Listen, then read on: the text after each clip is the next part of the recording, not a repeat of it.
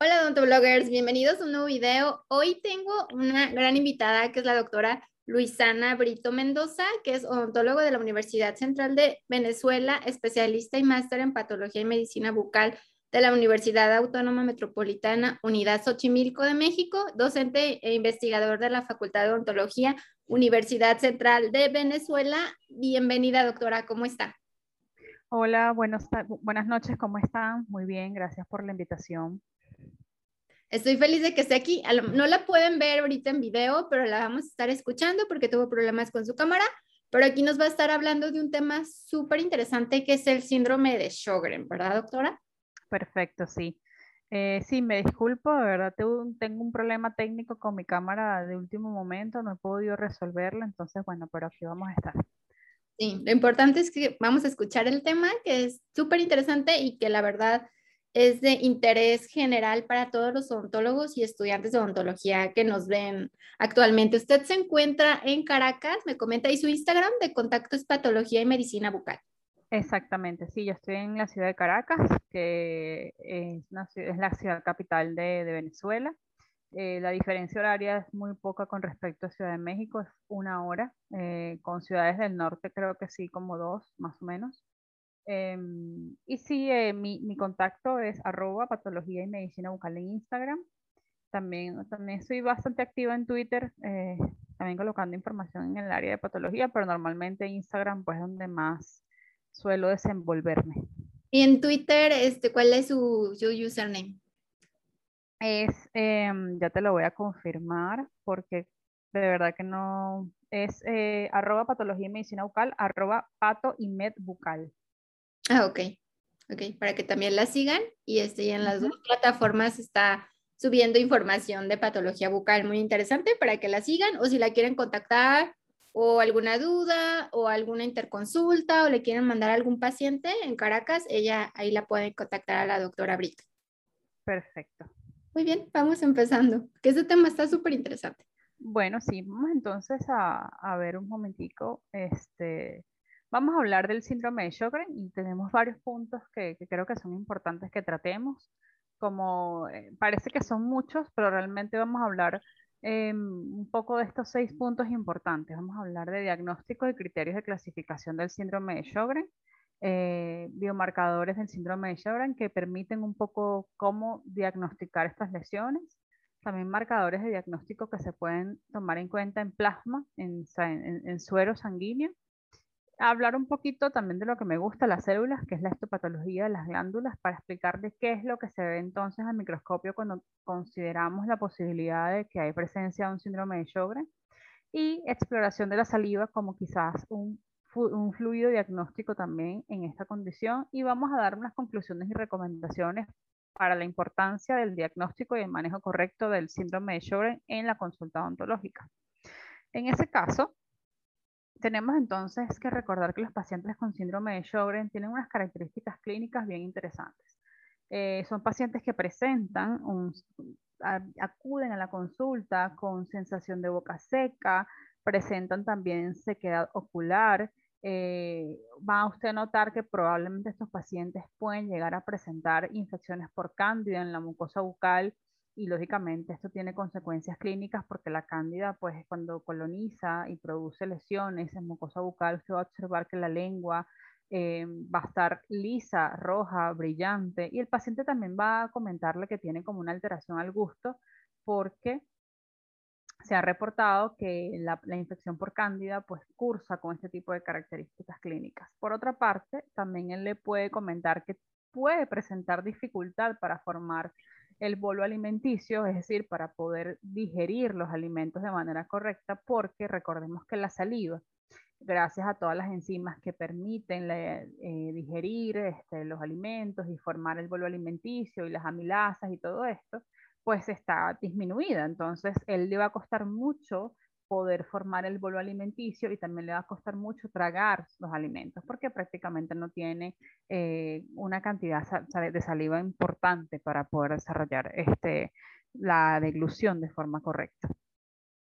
Es importante que nosotros recordemos que, o, explicar un poco cómo es, o sea, que el síndrome de Sjögren, de dónde nació, eh, cuál es su origen, Y esta es una enfermedad este, linfoproliferativa, es una condición autoinmune que fue eh, descrita principalmente por el oftalmólogo sueco Henrik Sjögren. Eh, él habló principalmente de condiciones como la queratoconjuntivitis seca, que simplemente es esa sequedad ocular, y posteriormente, gracias a las descripciones clínicas que él presenta con respecto a esta queratoconjuntivitis seca, pues entonces gracias a esto es que se dan entonces las demás características de esta condición y gracias a él y en honor a él, pues denominan este síndrome como síndrome de Sjögren. Pero el síndrome de Sjögren, ¿qué es? Eh, ¿En qué consiste? Que, para que, o sea, todas las características que implican el síndrome de Sjögren. Bueno, el síndrome de Sjögren es una enfermedad linfoproliferativa. Eh, esto quiere decir que tiene un componente importante donde los linfocitos o, los, o ciertas células linfoproliferativas que tienen características autoinmunes van a infiltrar las células mononucleares de las glándulas exócrinas, en particular las glándulas lagrimales y las salivales. Es decir, el paciente le va a decir, además que presenta serostomía o disminución del flujo salival, él le va a comentar que tiene sequedad ocular. Entonces va a ser esa, esa pregunta de si tiene sensación de arenilla en los ojos, si siente la mucosa ocular seca, todo eso lo va a indicar. Entonces es importante que cuando el paciente diga, por ejemplo, que mm, hay disminución del flujo salival, que él lo siente, que él lo percibe, pues usted pregunte una gran cantidad de cosas. Por ejemplo, cómo está la resequedad ocular, en el caso también de las mujeres se puede preguntarla si hay presencia o no de resequedad vaginal. Otra cosa importante es tomar en cuenta que el síntoma de Sjögren se puede dar de dos formas, puede ser primaria o puede ser secundaria. En los casos cuando es secundaria, cursa con otra enfermedad autoinmune, puede ser lupus y algunas otras condiciones. Em, cuando es primaria, surge de nuevo, es decir, una condición que se presenta abruptamente, eh, y esta es una condición que más se encuentra casi en, una relación de 10 a 1 en el género femenino. Realmente es una condición que más afecta a mujeres. También se em, relaciona con artritis, ¿verdad? Exactamente. En los casos de la... Dime. Eh, ¿Sería la secundaria? Exactamente. En el caso, por ejemplo, de la, eh, del, del, síndrome de Sjögren secundario, pues está en relación principalmente con condiciones como la artritis reumatoidea, y es por eso que también solicitar el antígeno reumático en estos pacientes a veces es importante, porque muchas veces puede que se encuentre entonces quizás el paciente eh, con una artritis reumatoidea y quizás cursando con un Sjögren este secundario. Entonces eso es importante tomarlo en cuenta. Todas estas preguntas, eh, cuando el paciente acuda, consulta y le manifieste que presenta sensación de resequedad bucal, pues hay que preguntar todo esto y lógicamente descartar otras condiciones también. Em, ¿Cuál es el diagnóstico y los criterios de clasificación del síndrome de Sjögren? Es importante que recordemos hoy que no existe el gol estándar para el diagnóstico del síndrome de Sjögren. Es decir, esta es una enfermedad que se tiene que diagnosticar con diferentes cosas y diferentes exámenes que tenemos que realizar en nuestros pacientes. Que yo le diga, por ejemplo, a todos, es que esta es una condición que se diagnostica gracias a la biopsia de glándulas salivales menores. estoy mintiendo porque aquí además hay que agregar otros factores. Eh, principalmente hay unos factores que son criterios mayores y criterios menores. Y estos criterios fueron impuestos por el Colegio Americano de Reumatología y además por la Liga Europea contra el Reumatismo. Ellos hicieron como tal, se unieron y crearon unos criterios de clasificación para el síndrome de Sjögren primario, que en algunos también cursan para el síndrome de Sjögren secundario. Uno de ellos, por ejemplo, es eh, cuando se realizan las biopsias en las glándulas salivales menores, se pueden encontrar, por ejemplo, focos de infiltrado inflamatorio eh, que esté, por ejemplo, cercano a las, glándulas salivales que sea, por ejemplo, focos mayores de un foco, por ejemplo, cada 4 milímetros principalmente. Entonces, esto es muy importante tomar en cuenta. ustedes se podrán preguntar, ¿por qué tomar, por ejemplo, mm, biopsia de las glándulas salivales menores y no de otras glándulas salivales, por ejemplo, parótida?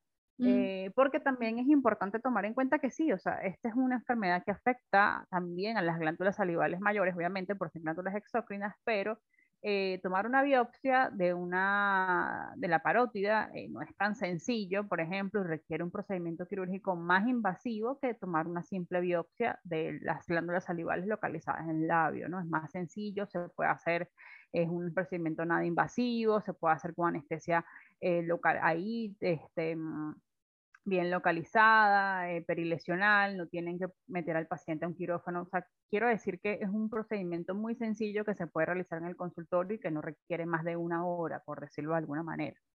Em, entonces, eh, lo importante es tomar en cuenta todos estos criterios. ¿Cuáles son? Ya dije el primero, que simplemente, pues, son los focos de infiltrado inflamatorio, ¿verdad? Que sean, por ejemplo, que estén rodeando a, a los conductos eh, salivales, que sean, por ejemplo, más de un foco cada 4 milímetros.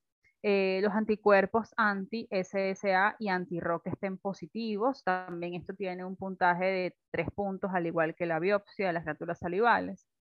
Hay otros test que también son importantes que se hacen, por ejemplo, como eh, estas tinciones oculares que son importantes como para poder entender si esa mucosa ocular presenta mucha sequedad, o el test de Schimmer también, que suelen realizar los oftalmólogos. Es un test también que permite medir justamente cómo se encuentra entonces la, digamos que, eh, la hidratación de, de, la mucosa ocular. Y por último, además también medir el flujo salival. los pacientes, por ejemplo, que tengan que usted vaya a realizar, la, a realizar esa medición del flujo salival y que tengan, por ejemplo, una tasa de flujo salival menor de 0.1 milímetro por minuto en una saliva no estimulada, pues es un paciente también candidato a presentar quizás la posibilidad de síndrome de Sjögren.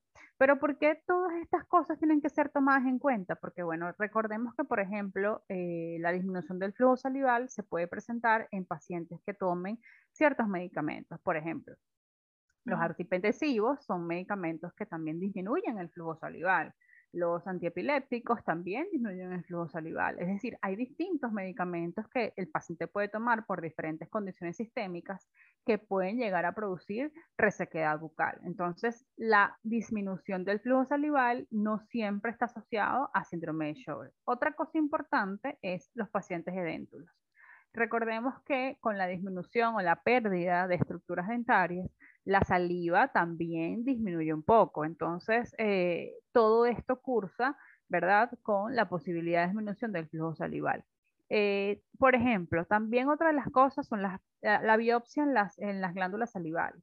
Es importante tomar en cuenta la presencia de estos focos inflamatorios, pero hay otras características histológicas también se han reportado, lo voy a mencionar más adelante, la atrofia de los acinos y la sustitución del tejido acinar por adipocitos. Bueno, esto también se puede presentar en pacientes mayores. Un paciente de 60 años tiene unas glándulas salivales probablemente con mayor cantidad de adipocitos que un paciente de 20, por ejemplo, ¿no? Entonces, eh, hay ciertos cambios también que van ocurriendo en el tejido glandular con el pasar del tiempo y no quiere decir que el paciente tenga Sjögren, sino que simplemente el paciente está envejeciendo.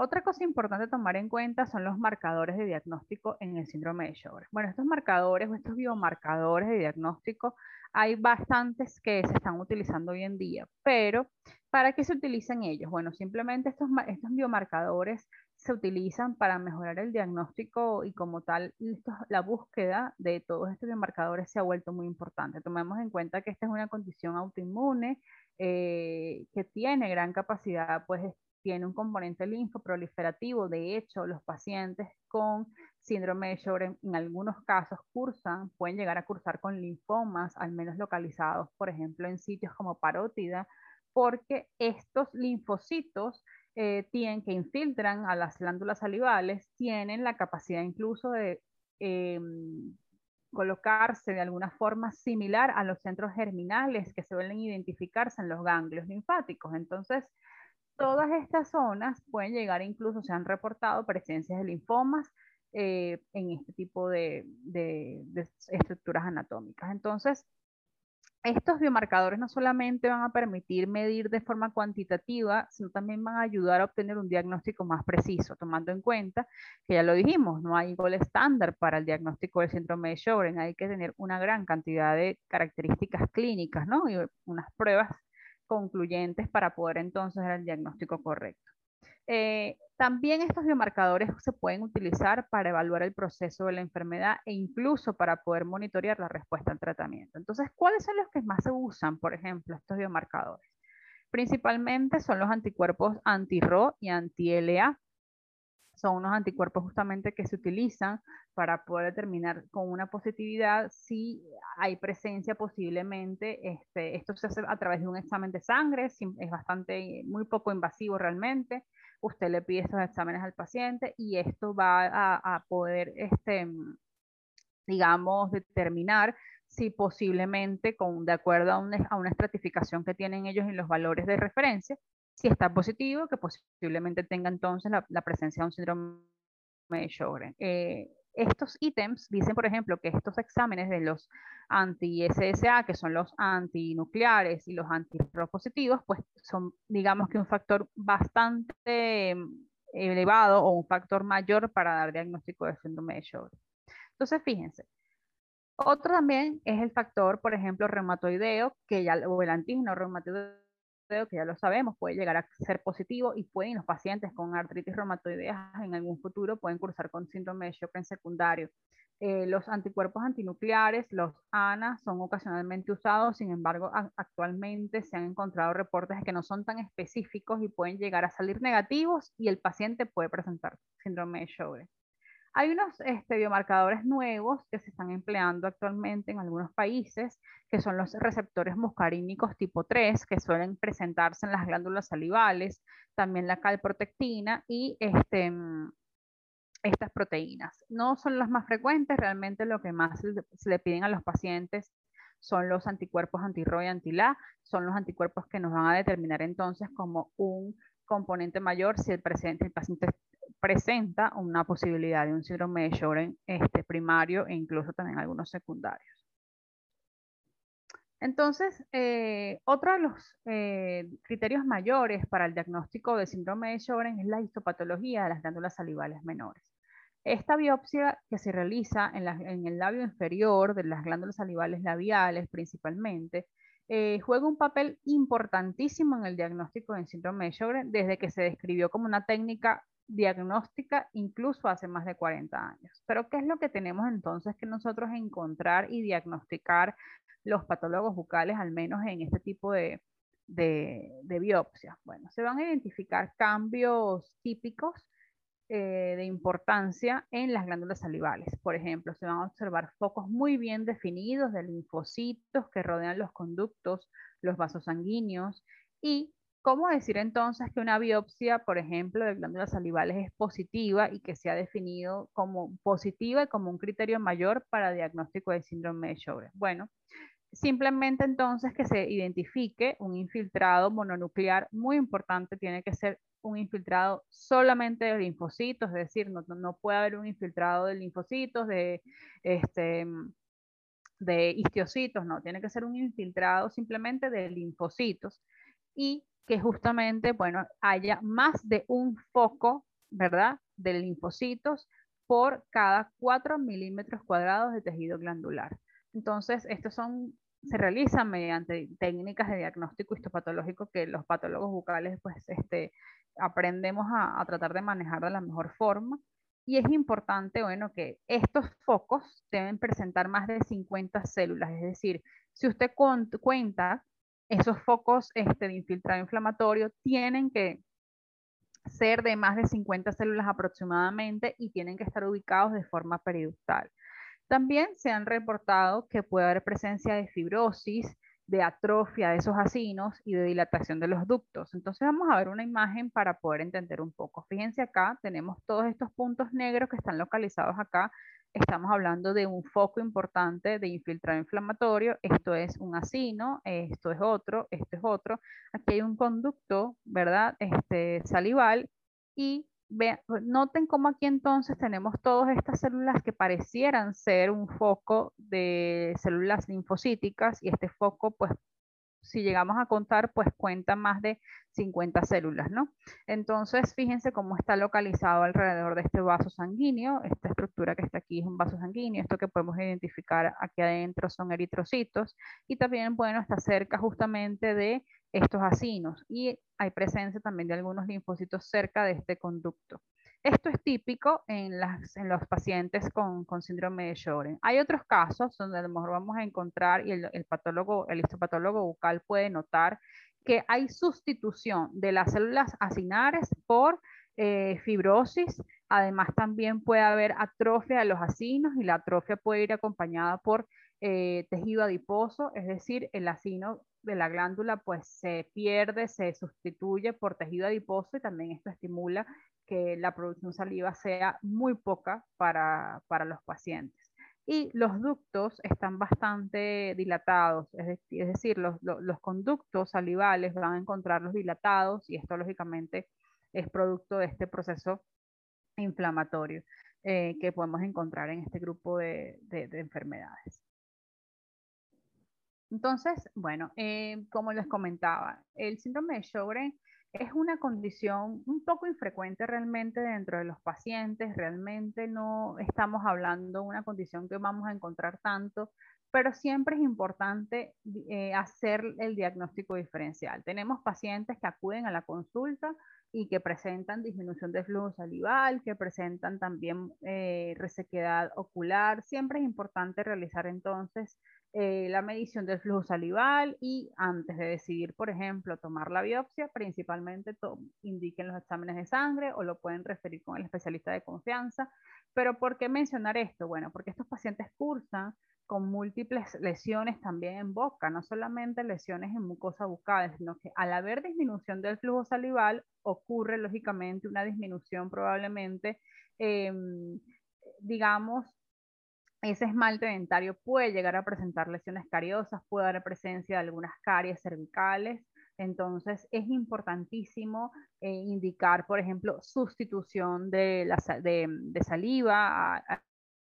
hay algunos componentes que pueden emplearse. Eh, en estos pacientes es sumamente importante eh, una dieta baja en azúcares, indicar, por ejemplo, consulta periódica para aplicación de geles de flúor, evitar, por ejemplo, caries muy extensa en este grupo de pacientes, evitar también, por ejemplo, que el paciente tome ciertas bebidas ácidas. Todo esto es importante tomarlo en cuenta y además también tomar en cuenta la posibilidad de que el paciente puede llegar a cursar con lesiones como las que yo les presenté anteriormente al inicio, que son sensación justamente de ardor, esa lengua lisa, roja, brillante, que puede ser entonces porque tiene este, infección por cándida. También el paciente puede llegar a cursar con presencia de unas queilitis angulares y resequedad, lógicamente, en toda la mucosa labial, aspecto que va a ser muy complicado para que él pueda realizar la deglución de forma correcta. Y como lo comenté, ¿es una condición infrecuente? Sí, pero es importante tomar en cuenta que cuando se presenta en la consulta odontológica puede ser un reto, no solamente para el odontólogo, sino para el especialista en patología y medicina bucal. Este es un paciente que requiere un tratamiento multidisciplinario, es un paciente que el tiene que acudir al odontólogo, yo diría que mensualmente o cada tres meses, tener una estricta higiene bucal, con una dieta también estricta, baja en azúcares, baja en sustancias ácidas, por todo lo que ya conocemos. Sabemos que la saliva tiene un gran potencial bacteriostático eh, dentro de la cavidad bucal y lamentablemente pues al no haber esa saliva en cantidades pues estamos ante la posibilidad de presentar caries y además también la posibilidad de presentar otras lesiones en cavidad bucal como por ejemplo la infección por cándida, ¿no? Y también tomar en cuenta la posibilidad de aumentos de volumen que pueden presentar estos pacientes y hacer diagnósticos diferenciales con entidades linfoproliferativas malignas como linfomas específicamente. Es por eso que se hace imperativo pues conocer no solamente las características clínicas, sino también el manejo de estos pacientes a nivel odontológico. Entonces, eh, esos serían unos de mis comentarios. No sé si tengas alguna pregunta, Paulina, algo que podamos discutir. Sí, el tratamiento es nada más, se va a ir a cuestiones paliativas, ¿verdad? Por ejemplo, oftalmológicamente, pues son que de mm, gotas de lágrimas artificiales, con nosotros es saliva artificial, o sea, no hay un tratamiento en sí, ¿verdad? Es nada más como paliativo para mejorarle la calidad de vida al paciente. Exactamente, lamentablemente no es una condición que tenga cura, o sea, yo no te puedo, o sea, es mentira que le vamos a decir al paciente, si le damos esto, usted se va a curar, entonces estaríamos mintiendo y sería poco ético de nuestra parte. Aquí lo que tenemos nosotros es que decirle al paciente, bueno, mira, eh, no se va a curar de esto, pero vamos a ir dándole ciertas cosas y vamos a ir eh, mejorando su calidad de vida. Es decir, lo que tú estás diciendo es perfecto y es lo más adecuado. Así como el oftalmólogo le va a indicar, por ejemplo, saliva, lágrimas artificiales, nosotros vamos a indicarle quizás ahorita muchos, este, hay muchos componentes que son para pacientes con serostomía, líneas de cuidado de higiene bucal que son para pacientes con serostomía. Entonces, en este caso, son chicles que sean, por ejemplo, sin azúcar, que tengan xilitol, son muy buenos para, para estos pacientes. Eh, también aquí es importante indicarle, hay unos geles hidratantes, al menos en Venezuela no existe ese tipo de, digamos, de líneas de cuidado bucal, ¿no? Pero bueno, si algún paciente tiene algún contacto fuera de Venezuela que le pueda indicar o le pueda mandar esto, pues chévere. En México recuerdo que sí este, le, indicábamos a los pacientes este cambio, por ejemplo, de pasta dental, eh, indicábamos saliva artificial, este, indicábamos enjuagues, por ejemplo, con ciertas... Este, digamos, ciertas marcas de enjuagues que no son tan comunes, no son de las marcas comunes que solemos nosotros usar en odontología, que permiten hidratar un poco la mucosa. Eh, importante también es que, bueno, dentro de la medicina bucal, y esto no es un tratamiento que debe hacerse dentro de la consulta odontológica general, nosotros eh, al menos eh, se ha reportado que el uso, por ejemplo, de gotas de pilocarpina, que es este, un medicamento que se usa en la mucosa ocular, se ha encontrado que esos, em, la pilocarpina estimula esos receptores muscarínicos que están justamente en las glándulas salivales y estimula que esas células acinares produzcan un poco más de saliva. Entonces, el uso de pilocarpina en los pacientes con Sjogren se ha, eh, ha ayudado mucho, como dices tú, a la calidad de vida, pero este tratamiento tiene que hacerse en consulta eh, no puede ser, no puede realizarse, el paciente es incorrecto que se automedique y si no conoces cómo se maneja el medicamento, pues también tienes que, eso tiene que hacerlo una persona especialista que maneje bien eh, esta medicación. Pero por lo pronto, mientras no tenés, por ejemplo, el medicamento, o que, por ejemplo, en Venezuela no se consigue la pilocarpina en gotas, em, que sí se consigue en México porque eh, se consigue bastante bien, eh, pues entonces aquí en este caso lo que hacemos nosotros es mejorar un poco la calidad de vida del paciente. Bueno, le, indicamos algunos enjuagues, le indicamos, por ejemplo, hacer algunas cosas para tratar de estimular un poco más la saliva eh, y bueno, permitirle a él que pueda, digamos, hacer su día a día sin problema. Ok, que pueden cargar inclusive su saliva artificial para todos lados y estar saltando para, porque hasta para hablar va a ser difícil, ¿no? Porque se pega la lengua. Exactamente. Para poder comer, como usted lo decía, para poder hablar, para el día a día es necesario que estén pues lubricando. Y este tipo de pacientes nosotros no podemos diagnosticar. Tiene que haber, pues como usted dice, una biopsia, debe haber estudios de sangre, estudios de laboratorio, interconsulta con otros especialistas para poder llegar a este diagnóstico y hacer una buena historia clínica, como se dice, de indagando los, el paciente si toma algún medicamento que esté causando como efecto secundario la falta de saliva. No sé, pueden ser también cialolitos, ¿no? Que estén sí, tal cual. los conductos salivales. Hay que como que indagar un poquito más para saber cuál es el origen de que ese paciente no esté este, teniendo ese flujo normal de saliva. Sí, efectivamente. Eh, hay, cosas que, no, que quizás el odontólogo general no va a poder hacer en su consulta, pero eh, videos como estos los van a ayudar. Bueno, mira, si a lo mejor el paciente tiene disminución del flujo salival, le puedes hacer medición del flujo salival en la consulta. Eso lo podemos hacer todos los odontólogos con o sin especialidad. O sea, eso no, digamos, este, no es un examen tan, este, tan complicado de realizar en la consulta pero quizás tú puedes. se hace con gasa, ¿no? Y con, y con, este, con pinzas para poder bloquear y saber cuánto, cuánto saliva está saliendo.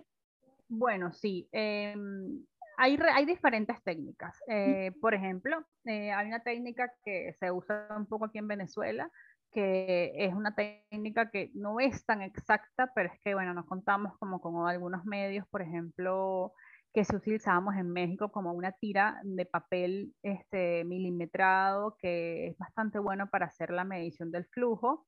Eh, hay otra técnica como la que tú estás indicando exactamente para ver cuánto está produciendo de saliva el paciente de forma no estimulada y eso es lo más importante que hay que tomar en cuenta, es saliva no estimulada, o sea, el paciente no puede llegar a la consulta después de haber hablado una hora con usted y usted le vaya a hacer la medición del flujo salivar. Eso es imposible porque entonces la saliva tiene que estar no estimulada. Eh, entonces, estas son técnicas que sí podemos hacer en consulta, medición del flujo salival, podemos quizás palpar si hay algún tipo de asimetría, eh, ver, por ejemplo, si hay presencia de cándida, eh, todas estas cosas las podemos, digamos que en la consulta odontológica general se puede identificar, pero por ejemplo, el tema de hacer una biopsia o de indicar algún tratamiento, yo sí creo que lo más correcto es referir. Em, exactamente, a un especialista en patología y medicina bucal. Y en este caso, eh, lo, lo, lo, lo, que va a realizar, o sea, lo que nosotros hacemos es sacar el problema adelante. O sea, lo que hace el odontólogo es sacar el problema adelante y decir, yo creo que este paciente tiene esto. Y, em, pero tomar en cuenta, como lo dije, que bueno, que la resequedad bucal tiene que estar asociada no a la ingesta de medicamentos. Eh, hay muchos, como comenté, muchos, muchos medicamentos que causan resequedad bucal y que pueden llegar a cursar con lesiones similares como un paciente con Sjögren. También el paciente puede presentar disminución de flujo salival, si es un paciente mayor, pues puede presentar cándida porque la cándida, digamos que puede estar a la orden del día, también ver si el paciente tiene diabetes y descartar también esas posibilidades. Eh, si es un paciente portador de prótesis con una prótesis mal adaptada, también puede tener cándida. Entonces, digamos que hay que tener el ojo bien, bien, bien acucioso para poder identificar características clínicas, ¿no? Pero claro, lo importante es que al final, eh, si usted tiene la duda y ante la duda preguntar, ¿no? Y el, el preguntar nos va y el interconsultar nos va a ayudar a, a, dar un diagnóstico temprano y lógicamente a mejorar la calidad de vida del paciente. Sí, claro. También con el paso de la edad, este, cuando yo voy envejeciendo, también la cantidad de saliva va disminuyendo, ¿verdad? También está relacionada con la edad. Exactamente. Sí, porque el tejido glandular, y eh, es interesante comentarlo yo como profesora de histología, cuando el tejido glandular se forma y en una edad, digamos, 20, 25 años, el tejido glandular está compuesto por muchos este, acinos y ya con el pasar del tiempo en un paciente mayor, ese tejido glandular, esos acinos empiezan a atrofiarse y empiezan a ser sustituidos por eh, adipocitos, por fibrosis. Entonces, este tipo de características histopatológicas em, pueden llegar incluso en, digamos, en un especialista un poco inexperto, em, puede llegar incluso a ser como un factor de ruido, ¿no? O sea, el momento, aquí los, los no están presentes, entonces quizás todos los pueden hacernos pensar en la posibilidad de Sjögren. Pero bueno, siempre es importante tomar en cuenta y el infiltrado periductal está presente o no lo está. También si es un paciente, por ejemplo, de 80 años, probablemente pues va a presentar una glándula salival un poco atrofiada porque ya es un paciente bastante mayor. Cambios que se van dando en el tejido glandular con la edad y son normales. Entonces no quieren, y eso lógicamente repercute en el índice de flujo salival. Yo sí soy, creo que soy odontólogo general. Me llega un paciente que yo sospecho que pueda tener síndrome de Sjögren ¿A quién lo voy a derivar? ¿Lo va a derivar al patólogo bucal o al oftalmólogo o al internista? ¿A quién, a qué especialista o a, qué, a cuáles especialistas voy a derivar a mi paciente? Bueno, yo personalmente creo que a todos. es una muy buena pregunta, pero yo creo que, bueno, tienes que primero explicarle al paciente que posiblemente tenga esa condición y entonces que hay diferentes especialistas que tienen que verlo. Uno, el patólogo bucal para que haga su biopsia de las salivales menores. Y lógicamente a través de la biopsia, pues ver si presencia o no de los focos y que ese criterio mayor esté positivo o negativo para ya sea que acepta, eh, descartar la enfermedad o confirmarla. Además decirle que sería muy bueno que vaya al oftalmólogo para que le hagan su test de shimmer y ver cómo está esa mucosa ocular. Y por otra parte, la posibilidad de también referirlo o con un reumatólogo o con un médico internista para ver la posibilidad de que esté positivo o no el antígeno este, reumático. tú puedes pedir el examen como ontólogo general, nosotros podemos pedir ese antígeno en un examen eh, normal y que lo lleve con su internista de confianza o con uno que tú le consideres este, o que tú lo refieras.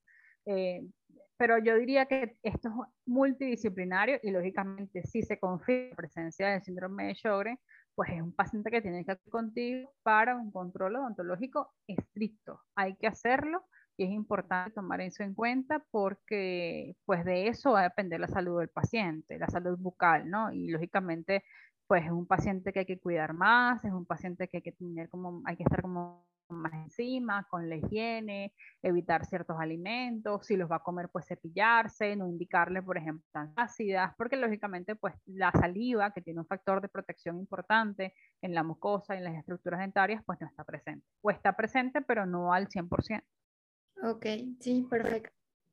Me encantó esta plática porque sí nos abrió mucho el panorama de, pues, de ese tipo de pacientes, aunque dice que la población de, con síndrome es muy baja, pero puede llegar algún caso y poder este, descartar si eso no es y poder saber manejarlo y de menos nosotros darles el control, pero también saberlos derivar, no dejar al paciente en el limbo o ahí flotando, sino poderles guiar hacia qué especialistas, o sea, qué especialistas ir, ¿verdad? Agradezco mucho su tiempo, doctora Brito. No, gracias, yo de verdad muy agradecida por, por, por, la oportunidad. De verdad me gustó mucho esta dinámica. Estoy bastante contenta y bueno, a la orden para lo que todos necesiten y también tú cuando quieras, no hay problema. Y muchas gracias por su tiempo, por platicarnos de este síndrome, por estar dispuesta aquí a, a compartir su conocimiento con todos nosotros.